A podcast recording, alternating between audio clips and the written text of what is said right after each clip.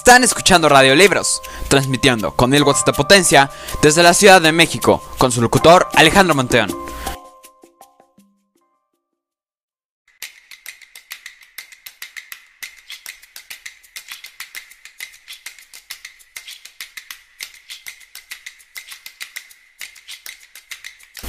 El día de hoy hablaré de un libro titulado El corazón de Jade, por petición de un suscriptor.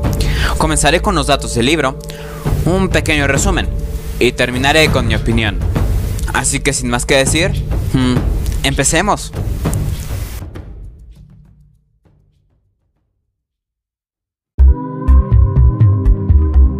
El autor de este libro es Jordi Sierra y Fabra y se publicó en 2013. La tierra se muere, los ríos ya no fluyen, los árboles se secan, la gente ha olvidado la última vez que vio llover, el mundo se está convirtiendo en un árido desierto, y todo parece indicar que los humanos, y en particular el emperador, son los culpables de esta terrible situación.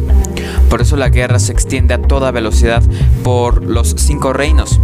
Los ejércitos han sido enviados hasta las aldeas más humildes en busca de campesinos que puedan combatir por la causa. Así es como la guerra llega hasta el pequeño pueblo de Pingxi. El temario Shao, el prudente Qin Lu y la joven Lin Li creían tener eh, resueltos sus destinos. Una vida tranquila junto a sus padres, sin mayor complicación que el pastoreo y el arado, de sus tierras.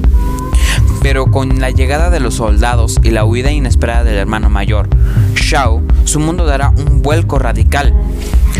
Qin Lu descubrirá entonces que tiene las aptitudes para ser el mejor guerrero del ejército. Y Lin Li comenzará a desarrollar unos dones fuera de lo común, tan poderosos como la propia naturaleza.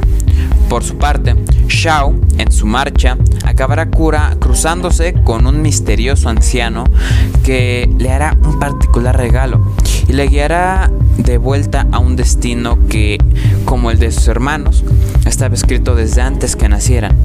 Un destino que les ha marcado para salvar la tierra con ayuda del instinto, el coraje y el amor. Jordi Sierra y Fabra demuestran una vez más que es un narrador de historias nato. En esta novela, eh, autoconclusiva, nos traslada a un mundo medieval con tintes orientales, donde la magia, en su forma más útil, juega un papel importante, narrado en tercera persona y con capítulos cortos, que a su vez se dividen en fragmentos más pequeños. El lector podrá descubrir un sinfín de cuentos y leyendas tradicionales mezclados con las aventuras de los tres protagonistas. Si bien Shao, Qin Lu y Lin Li son los personajes a los que mejor llegamos a conocer, el resto de secundarios no se quedan atrás. A través de la ambientación, las cuidadas descripciones y los múltiples diálogos que agilizan la narración, Sierra y Fabra bailando las vidas de todos los habitantes de los cinco reinos en un hermoso tapiz, adresado con frases de Confucio a modo de prólogo de cada capítulo. Con esto concluimos el resumen.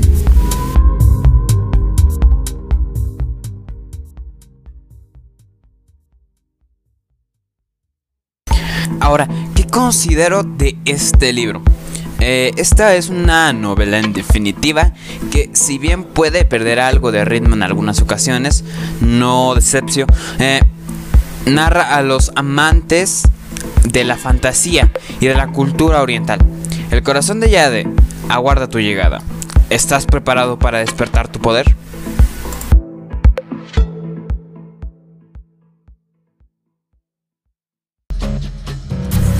Muchas gracias por escuchar este podcast. Espero que les haya gustado. Ya me saben en los comentarios de qué otro libro quieres que realice un podcast. Y también recuerda que está disponible en Spotify, en donde te dejaré el link en la descripción. Cuídate y nos vemos pronto.